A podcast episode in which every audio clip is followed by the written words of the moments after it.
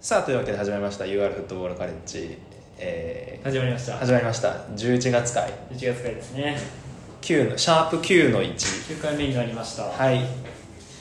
まあ、今回ちょっと早いんだけど、はいまあ、毎月一応毎月でやってるんだけど、うん今回ちょっとリーグ戦が一段落というかもうほぼ終わってそうね ACL 前うんに撮ってます、うんでこのタイミングでまあいろいろキリがいいので話してみようというはいはいはいまあ ACL の話がメインになるかなうそうだね、うん ACL のまあ展望みたいなところをちょっと話せるんうんといいかなと思います、はい、というわけで、えー、で1本目がまずはこれは題名をつけるとななんだえっと ACL 周りと J リーそうだね ACL 周りと J グい d やというのもそのここ数試合、えっと、前回喋ったのが、えっとうん広島戦10月28日の広島戦までで、うんここから J リーグ4試合あったんだけど、うんそこが結構その ACL に寄せたそうだねこう見据えたうんこのいろいろ戦い方をしてたんでそこをつなげようかなと、まあ、特になんだろうな、えっと、その湘南戦以降が、うん湘南、浦和、川崎ってこの3試合はかなり、まあ、ちょっとなんだろうな、まあ、我々の見る側のその ACL に対するみたいなものもあってそうだね結構そう,、うんまあ、そう見えてたっていうのもあるかもしれないけど、まあ、結構そこを見据えたそうだか選手ら起実用なり実際のところをもうちょっと前から準備はもちろんしてるだろうけど、うん、まあここ3試合はそれが特に顕著だったからそうねそこをつなげて話していこうかなと思いますうんっていう感じで、は、はいいい、きたいと思います。で、じゃあまずざっくりと、えっ、と、まあ、そうか、湘南戦、浦和戦、川崎戦に限定しようか。じゃそうだあ、ねこの3試合に限定して、まあちょっと、ね、かなりメンバーがうん全然違う感じで進んで鹿島戦はちょっと1週間前後で空いてるからちょっとあの負そう荷調整的な意味でも ACL とは変わってくる感じうんがするので、うん、そうね、はいこの3試合にちょっと限定してはい話をしたいかなと思うんだけど、うんとまず湘南戦うんこれが、まあ、大まかに言うと、まあ、配置とか人権を変えてきましたと、うんまたまあなかなか今シーズンやってたかなマルコスのセンターフォワード一回もないと思うないセンターフォワードないかないかうんそうだと思去う年の最初の方にあったぐらいかうん久しぶりにあの形を見たなというそうだね、えーマルコスセンターフォワードの、まあ、ツーインサイドハーフうんみたいな天野と和田和田のツーインサイドハーうフでまあこれがまあはまらずにん、うん、はまらず、えまあ、惜しかったけどねーそうあのねこの形だからこそできたこともあったし、うそう決定機も作れたし、少ないけどねあの回数は、うそうまあだからいい面悪い面あったんうんだけどまあ総じてないかなっていうとこなのかなわかんないあのこの ACL 結構直前っていうタイミングであの布陣をやって求めてるものっていうのは爆発的な効果っていうかうんうんうんうんうんうん波の効果だったらそれはやる意味ないわけよそうそうねそうねそもそもマルコスっていう明らかにトップ下適性のある人をあのそこを捨ててまで新しいっていうか今までやってなかった形をもう一回やろうとしてるわけだから、うん波の効果だったらそれはじゃあやらない確かにっていう選択になるはずで、うんその意味で言うとちょっと足りなかったよね、うんそうねまあ、湘南が結構後ろで引いてうん後ろ5枚で引いて、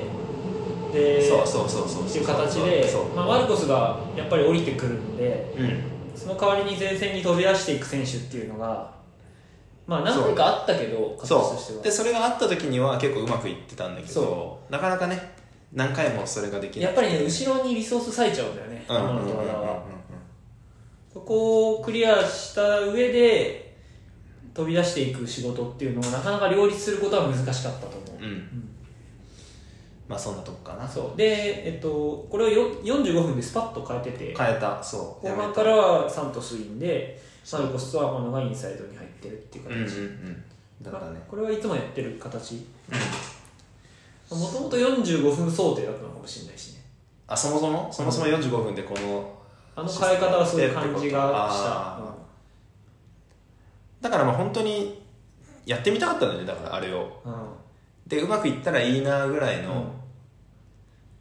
で湘まあ、南願望に近いうんそうね、うんところがあったのかでやるならまあ湘南ここの数数試合を見ても湘南えっと、鹿島湘南浦和川崎なんだけど、うん、まあ、湘南相手だったらこれやってみるかあなあレベルっていうだけじゃなくてやっぱり引いてくる相手に対してそのうんうんうんそういうなんていうか求められてるものはやっぱりその最後の崩しの部分で、マルコあのセンターフォワードが、まあ、疑似的にいない中で他の人が点を取るっていう形を、うんうんうんが欲しかったわけうだんかそうそうらそうねそういう後ろにブロック組んでくる相手に対してどういうことができるのかっていうのを求めてたはうんうんうんずうでんその意味で湘南戦でテストしたかったのかなと思ううんうんまあそのとこかな、うんここは、うんで、えっと、浦和戦これが、えっと、スタメンをすごい9人ぐらい8人か9人ぐらいそうねを一気に変えたね一気にガラッと変えてきてでこれがまあ結果出ましたと結果出たねでこの試合のトピックでいうとやっぱりオナイワドを、うんえートップ下に使ったところかなと思っててでこれがまあうまくはまって、またえーまあそのなんだろうなスペースがすごい空いてたっていうか浦和のうんまあ、エラーなのか分かんないけど、うんそこは、まあ、かなりお悩みにとってすごい、えー働きやすい環境にはあって、でそこで力を発揮して、まあ、チームも大量点で勝てたっていうそうだねここはよいい流れだったよね、いい流れだった、まあ彼に得意なプレーがねできるような状況だったよねうんうんうんそうねでここで言うとオナイをトップ下であのタイミングで使ったっていうのも、うんまたその湘南戦からのこの文脈で言うとなんか意味があるのかなって俺はちょっと思ってて、うんこうこ結構そのさっきもゆうくんが言ってた劇薬みたいなところですごい効果が出ればいいなっていうので、お苗をあそこに置いてみたのかなううんでそれで効果が出てっていう結構なんかそこも同じ文脈の中で語れるのかなそれはやっぱりそういう仮説を立てるんだとしたらマルコスを ACL に持っていかないっていう選択っていうことになるよそうこれはそうだねいやだからその可能性は絶対ああっーてやっぱりそうそうねマルコスまあ連れていくでしょみたいな考え方になるのが普通だけど、んでもサントスのあの得点能力と、うんまあ、得点能力って言ったらいいのか分かんないけど、まあ、サントスと、あとまあチアゴも後ろに残したい、でうんブンちゃんとエリキはまあほぼ確定だから、だからそこで抜けるのが、まあ、マルコスっていう可能性可能性もあるとコンディションを考えたらそれはあるかっていうことで、オナイガードトップ下そうねも考えたのかなだからあれをやった時点でそれもあるかなとはちょっと思ったよね、そのマルコスを外すのかなっていうあれでより分からなくなってしまそうそう個人的そにはうなんだよそうそうなのん浦和戦はそんなとこでいいのなんか、えーっ、とねあとはね実ネと伊藤真希とを使っててああそうかそうかそうかうんうんで実ネは右で伊藤真希とは左なんでうんこれ適正で言うと逆だと思うんだよね、うん、うん、俺もそう思っただからあれは意図的にテストしてるんだろうなっていう、うんうんうん何が起こってもいいようにうんうんそうだねでなんかここ数試合伊藤真希とは出れない試合もあったけど左足すごいチャレンジしてる印象があって、ん結構いリや成ス長しキてーなますよのをバンそのバン彼通は通そうとしていて、でそれをちょっと買ってあ左で置いてみたっていうそうそうそうそれもあるかなとあーなるほどね、うんうんえーで、えー、川崎戦川崎それで佐々木はまあテストっつうか全部のせっつうかそう俺ねここはね結構勝ちにいった勝ちに行ったと思うんだよね、あのもうほらマリノスはリーグ優勝ももう可能性ないし、うん ACL も厳しいだから別に、あの試合川崎戦に勝つ必要は別にまあ数字上はないわけよ、まあ、そ消化試合みたどいちならもかんとじゃんいうと優先順位は ACL かなって考えても不思議じゃないねだから思いっきりメンバーまた入れ替えるのかなと思ったんだけど、まあガチでいったじゃんマルコ・ケイリキ・サントス・チアゴ・ティーラとそうそうそうそう全員使ったの使った使っ全員た使ったのかで他のなんだろう木田荻原をボランチで並べてみたりとか、あそこはだから ACL に向けた負荷調整よりかはうんチームとしてこう上り調子というか、あそこでやっぱ川崎にコテンパンにやられてたらまたそうそう士気もそう下メがンっタちゃうル的しな部分は大きいそと思ううだからまあ結果的に負けちゃったけど、うでもかなり前向きな負け方をしたじゃないんうんいやーよかったねよかったじゃんそうそう見えるねそう結構そういうところを狙って、うんまあ、勝ちに行っうんて最後川崎を叩いてで ACL に向かっていい流れでっていうところで逆に川崎戦にそういうメンタルで臨むっていうそういううんあくまでも調整っていうよりはもう上げていくぜっていうテンションで,、でマルコスを結局結構長いこと使ったよね使った使っ82分間出てるんだけたど、マルコスを川崎戦でちゃんと使うんだったら浦和戦は開けなきゃいけないとなるとそあこそうでそうかまあじゃあアドをトップ下試してみるかっていううんうんうんある意味まあ消去法的にアドをトップ下に使われたっていう可能性も今考えるとあるかなあってそういうことかいう逆算うもんできる川崎戦でフルメンバーで臨みたいから、うんそこのためにじゃあ浦和戦はこういうメンバー、っていうことそうでだったらあのもうっていうのでめちゃくちゃハマったっていう、うんうんそうっねていうのも考えられるなって思はいはいはいはうわかんないいな本当のところはうんうんうんそう言ってそくうんないねからさ、まあ、川崎戦はいい試合だったねいい試合だったね、うんあれはうんでえっ、と外国人枠かだかそうだらねそうなるねで実際じゃあどういう決断をしたのっていうう、んえっと、今収録時点では、えっと、まだそのメンバー発表っていうのは明確には出てないんだけど正式には出てないんだけどあの公式のインスタグラム の写真では、えっとまあ、ティーラとがいうんってて、言われていてでブラジル人が、えーチアゴマルコス、エリキが映ってたんだよ練習してたねそうだから、まあ、普通に考えれば、まあ、その3人はね帯同してるから、うんその3人で行くのかなっていうちょっと仮説をもとに分かんないどっかにジュニオル・サントスが潜んでるかもしれないけどそうそうそうそうなんまあ、そこはねちょっと一回だようんとりあえずチアゴマルコスエリキっていうところをまあ前提にまあそうなるね一応ね まあ最初から最初あれだったじゃんあの2月の時点で ACL 始まる時点でこの3人だあっあたじゃんそうだね登録メンバーとしてはそうだったし、うんだからこれでいいとりあえずサントスいない前提前提でちょっと進めます、 ACL の起用法まあそうかそもそもなんでじゃあサントスさが外したのそうそうだからってそとろこを話さなきゃそうかそうか、うんサントスを外した理由かなんかあるうーんやっぱりマルコス外せないうんもしくはオナイウ・アダのセンターフォワードとしての目処が立っ立って立ったた立ったかな みたいなああそうか あとは、まあ、チアチアゴ外せないそうねそうね、うん、そこはあなるかなんかその本命として外れるのはまあサントスかチアゴかなみたいな感じだうんどうそこどう考えてるいやえっとね俺もそうだと思ったうんサントスかチアゴだと思った、うんそうだねでまず一番外せないのはエリキだなって思ったうんの、うんこれは結果を出す出さないのところもそうだけど、うん単純に汎用性というかうんうん左でも右でも真ん中でも使えるっていうところで一、人いるだけでかなりでしかもどこでもほら質を出せるじゃない質を持ってるっていうかであのずっと走れるそう走れるし確練実習に向けだから手そでうもそうそうエリキはまあ絶対です、文ちゃんも、まあ、同じような理由でそうそうそうそうそう、まあ、ここは左サイドバックはねそもそも薄いからねだだからちょっとずすれるけどあの文ちゃんが川崎戦でコンディション戻ってきたのはすごい良かったなああそうだね、それまでなかなかほら高野が怪我してうん、出ずっぱりになっちゃってそう小池が左で使われてた時もあったけあっどたすごい連戦連戦でコンディション下がっててうんなかなかきつそうだったから、まあ、川崎戦すごい文ちゃん良かったなっていうのがあって、でとなると、まあ、残ってるのがマルコスチアゴサントスでそうここなのよそうでまあそのマリノスのスタイルとしてうん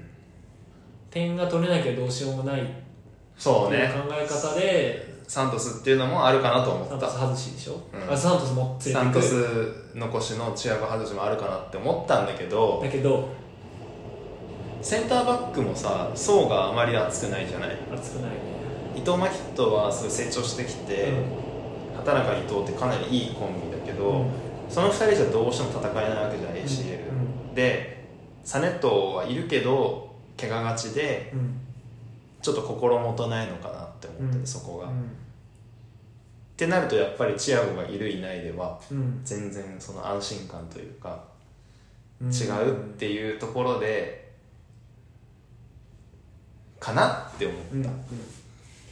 なんか今は今これ喋ってる時点だとそのサントスがインスタにいないっていうことを理由に、うんサントスがいない方向で進めてるけど、うん個人的にその実際サントスが抜けるっていうことが判明したとしても、うんサントスが入ってチアゴが抜けるっていう決断の方がボスがしそうだなって客観的に見て思っていて、うんうんうんそうだねそれはあるねうん、まあマルコス外しを唱えてる人もいたけどうーんああれじゃないアドが同じアドがやっぱりストップ下であれだけできるっていう裏線があったからじゃないかなあいやー俺はそれはちょっと考えられなかったけまあキャプテンだしねど、うん、そういうのもあるまあそうかでまあじゃあまあだからサントスを積極的に外す理由っていうのはうんないよね他がないないないない他がすごいからとか他が外せないからっていう理由で、だと思う泣く泣く「ごめんね」って言って、あの残したのかな ACL 相手にもかわいそうだしそうだよねっていう気はするなまあまあじゃあ結果的にじゃあサントスまあ一応、まあ、家庭としてねどのタイミングで外すって決まっもしくはもう最初から決まってたのかねあその線はあるとう思う、んだから俺らがこんなふうに邪推してるけどうんもうサントスはうんあの日本で使い倒して実際そうそうそうそうそう試合もずっと出ててプレータイムすごいでしょずっと出てるそうずっと出ててだけどその合間合間で例えばマルコスのゼロトップ試したりそうそうねオナイルワドのトップ下試したり、うでそこはそのそれぞれいろんなテストが複合的に入っててそこにサントスが一緒にいたというだけの話かもしれないんだか、からら、うん確かにうんそうだね答えは分からないです分かんないわかんないです すいませんえー、でまあえっとじゃあサントスいないとして、サントスいないね ACL を戦いますと、はいただこの ACL は、えー中2日うんで、えー最大準決勝まで中2日だと7試合やんなきゃいけません、で準決から決勝までは中5日5日ぐらい空くんだけど、でまずこの準決勝までの7試合っていうところで考えて、うんえーどういうメンバー起用うん例えばじゃあ何人ずつ変えるとか、うんスタメンをうんそれぞれの試合で、っていうところをちょっとなんだろうはまあ話したいかなと思ううんだけんど、うんどうかねどうかねまず固定はするしないできないんじゃないそうねあのさいろんな考え方あるじゃん例えば最初これでいくってメンバー決めて、うんでだんだん疲れたとこから変えていくのか、うんそれともある程度みんなのそのコンディションを慣らしてというか、うん合わせて、うん決まった人数を変えていくのかだからグループリーグに関しては残り4試合あるけどマリノスもう2つ勝っててうんあのどっかのタイミングで多分突破が決まるからそうね最短で多分344えっと4節の上海戦ぐらいで決まる可能性はあるよねあるある4連勝できたのででそれはその他のチームの勝利数とかにも関係してくるから、うん結構流動的なんだけどうん先に決めちゃうっていう一番平和だと思うそれが平和だよねうんうんで何よりやっぱりほら初見殺し的なところがそうだよマリノスがあそうるだよ明らかにまあ俺ら上海の試合もまあ見たわけじゃんはいうんで、まあ、チョンボクとシドニーも、まあ、実際やったところを見て、はいで明らかにそのマリノスのスピード、そうスピード感ねうんプレースピードねうんパスもそうだそうしプレスもそうだし明らかになんていうか、まあ、マリノスの方が強いと思うわけ客観的に、うんうんうんうんだからもう一発目でもう踏めばぶち込んでやっちまえみたいな ことをってるけど、うんそういう考え方になっても全然おかしくないし、うんでだからかあの課長を決めたタイミングでうんそのまあ負荷調整的なだから最後の2試合理想を言うと4試合で決めて、うん最後にグループステージの2試合をん負荷調整で使って、うん鳴らして、悠々突破しての決勝トーナメント3試合これがベストっちゃベストじゃん、うんうんで上海は1試合やってうん中2日空いてもう1回同じ相手と同じ場所でやるからそうそうそうそうそうだからそのゲームがもう180分トータルみたいになるあ ああるわけでそうだねそこでマリノスは結構スカットが厚いわけじゃない結構っていうかかなりかなり熱いでそのいろんなオプションが出せる中で出せるどういういや運用をするんだろうっていうのが確かにで例えばまあパターンとしてあるのはまあオナイウがワントップでうんマルコスがトップ下う形がどう一番有力だと思うんだけどんこれねエリキのワントップだエリキのワントップファあのファーストチーム要は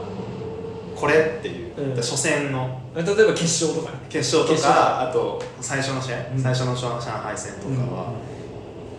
んエリキのワントップなんじゃないかな左はあ前田大然と前田大かを使うのかなって俺は思うへえそれはいやあまあでもねそっか、うんまあ難しいねここは そうだからまあここ数試合の見てる限りまああのウイングを採用した形でいくんだと思うんだけどうん左のウイングが、まあ、結局エリキなのかなと俺は思ってるあファーストチョイスはねうんでそっかセンターは同じみたいな感じうんかあのマルコスのワンファーストトップをもう一回やるかやる、うんやりますかだからそのサントス連れていかないってなると、そうなんだようん、セでンタあーフォワードものね中盤マリノス層が厚くてインサイドできる選手がうんいるじゃん、うんアマド和田アダムコータ、うんで大津とかもいるし水沼コータも多分できると思う水沼もいあそこはるしインサイダーはそこはなんていうか替えが利くから、そうだねうん、と思例えばさじゃあ上海戦中2日で2回やるじゃんう、うん、まるっきり変えるとかってやると思うやってほしいなんかそれいいよねいいねそれ見たいよね、ま、もう全くでも変えられるじゃん10人一気にうんそれってありだよねありありあり全然ありだよねだからあのつえっと試合はねに25日の水曜日が、えっと、グループステージの3節かなうん上海戦でここで例えばマルコスがプッシャーの形でいって、うん次の試合はエリキ真ん中に置いて、うんツーインサイドハーフとかああマりルコスありだよマルコスね出さないとか、うんうんうんやってほしいやってほしいっていうかそのスタミナ的にそうならざるを得ないんじゃないかそうだよねあの後のこと考えたらね、うんうん消耗具合にもよるそうそうそうねそうねだかなりその負荷調整っていうところがその真剣勝負の中でもやっぱ入ってくるからどうしても、入ってくるまあ、だからなるべくやっぱりトーナメントあごめんグループステージも早めにもう決めて早勝負めに決めた方がいいで流したいしあとその試合展開の中でもさ、まあ、これはなかなか難しいかもしれないけど、やっぱ前半ガッて入ってもう試合終わらせてスタイル的にもそれが合ってるからそうだ3点4点もバッて取っちゃってで もう簡単に言う ねでもまあやらせればできそそうそうそうのハマればできるじゃんそれがだからそれでね、うん調整できたりっていうのができればいいのかなって思うけどううんんまあこここればっかねなかなかね思い通りにいくかもわかんないし、でもさグループステージはさある程度さやり直しが効くじゃないうん、うんていうか負けても次頑張ればいいやでうもんトーナメントってさ、できないじゃんうんそれそこもさメンバー変えたりするのかなうーんいやだからそこそうなるとその具体的に相手が想定されるわけじゃんそのトあーーナメントそとっかそかっかそっねかここは上がってくるってうんうんうんもちろん、まあ、分かるわけだからそれに合合ったメンバー合ったメンバーっていうのが見られるんじゃないかうんうんうんなと、あんまりそういうのって今までないじゃんうんないねないんだと思ってる、前例はないか、うあんん、まそうやって相手によってメンバーコロコロコロコロ変えて特に今年はそれが少なくてうんだから楽しみ楽しみっていうだけ、そうそうだねそうだねそうね例えばさ、うんまあえっとと、2月にうんチョンブクシドニーとやって、で、まあ、上海もほらちょっとまあ見たりしてるじゃないこのまあじゃあ3チームに限定したところで言うと、どういうメンバーがハマりそうとかってあるなんかいやーそれよねまあ前提としてそのプレースピードみたいなところで、うんマリノスからボールを奪うのは容易ではないと思うう,、んうんうんその3チームがうん別にそんな整備されたプレッシングがあるわけでもなく、うんうんうんただ強烈なカウンターを持ってるそうなんチだームよはあるから、そうなんだよまあ、強烈なカウンターがあるからといってマリノスがやることは全然変わら変わらなないんいのだけでど一番硬いのはやっぱりチョンブクだよね、うん硬いうん結構あれもあの試合もさ2月の試合もさ、あの苦労したよね苦労はし前た半とか、あんななんか結構余裕で勝てたみたいな感じに結構なんかイメージはあるんだけど、うんそれは後半相手が退場者が出たりとかでそうそうそうそう結構優位に進められたからであって前半の特に先制するまでの時間は、結構苦しめられたよねボール奪われるシーンもあったし、うん中盤でそこはちょっとまた注意が必要なのかなと思うんだけど、まあ先生は大した大した相手じゃないと思ううんうんうんそうねまあシドニーなんかは特にそのスピードの差みたいなところがけど、うんこう露骨に、シドニーね今オフオフっていうかあのプレシーズンなんだよねそうだから上がりきってない、だから上海との試合見たけども全然全然、うん、全然だったね一応ブロック44で組んで442で組んでうんで間通されないようにコンパクトでみたいな感じでうん守るんだけど、上海ですらもう間間で通されたり、うん外起点でトライアングル作ってやられたりってしてたから、マリノス相手にならないと思う、強気だいなやいやいや客観的に見たあまあまあまあで実際あのほら2月の試合もさ全然、もう全然噛み応えなかったじゃん髪型なんで俺こんなオラオラして いるのやびっくりするぐらいうんそんな感じだったから、そうそうそうそうまた同じようなことができればと思うけど、うんまあそうねうんまあ、だから順番としてはやっぱり上海だからうん上海相手にどう戦うかっていうことだと思うんだけど例えばだから上海の場合はさかなりオープンになるなりそうじゃん結構、うんあそこもさボール持たれてる時はかなりルーズだと思うんだけど、ボール持った時に関しては結構なんだろう、まあ、外人もそうなんだけど中国人の選手もかなりあのタフな選手が多いんだよねそうタフで走れてで、まあ、たまにスキルのある選手もちょっといたりするから結構カウンターとかそういうところはうんそうそうそうそう結構来るんじゃないかなと思っててだからそういう時やっぱりじゃあ例えばディフェンス面で言うとじゃあそういう相手だとチアゴの方がいいのかなとか、、うんうんまあある気はするかなフッティと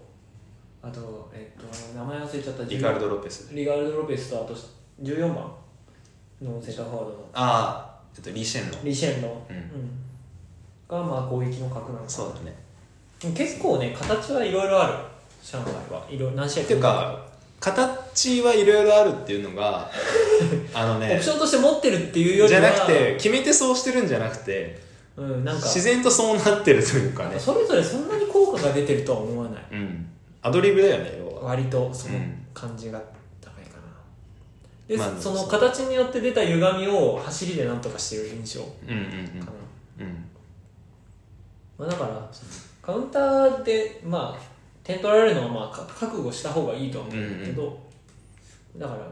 全開でいくっていうことじゃないかなそうだねもうバチバチだね、う5対3ぐらいの試合になるかもしれないね恐怖のそれでこそだよねまあそんなところで、うんだから終わらせるあまあまあいいよいややっぱりさ日本のチームとやるのが嫌なんだよあ結局ねトーナメントいや本当に嫌だと思うそれが一番嫌だったねえーあれでしょヴィッセルと FC 東京でしょ特に FC 東京は嫌だいやねだねやりたくないねできることなら会わずにあの優勝したい うんやっぱりほら我々に対する戦い方っていうのをもう知ってるわけじゃない出るねでそれは別に中2日っていうそのなんだろう落とし込みの期間がないじゃん中2日だとでもその中でもさできちゃうじゃんそれがやっててかくる相手だよ素でやってそれができちゃうから、うんあそこは だから嫌だよやだよ本当にやだそれくらいかなそれくらい だってそうねその先はちょっといや本当曖昧な話で申し訳ないけどメンバーも出てないしさ、うんうんトーナメントの先もちょっとわからない分かんないねから頑張ろう勝と頑張ろうか まあマリノスのサッカーでねうそう私たちのサッカー私たちのサッカーでうんアジアを勝ち取りましょうとじゃあ勝ちはい取ろう OK OK じゃあ、えっと、9の1はこの辺ではいはいありがとうございました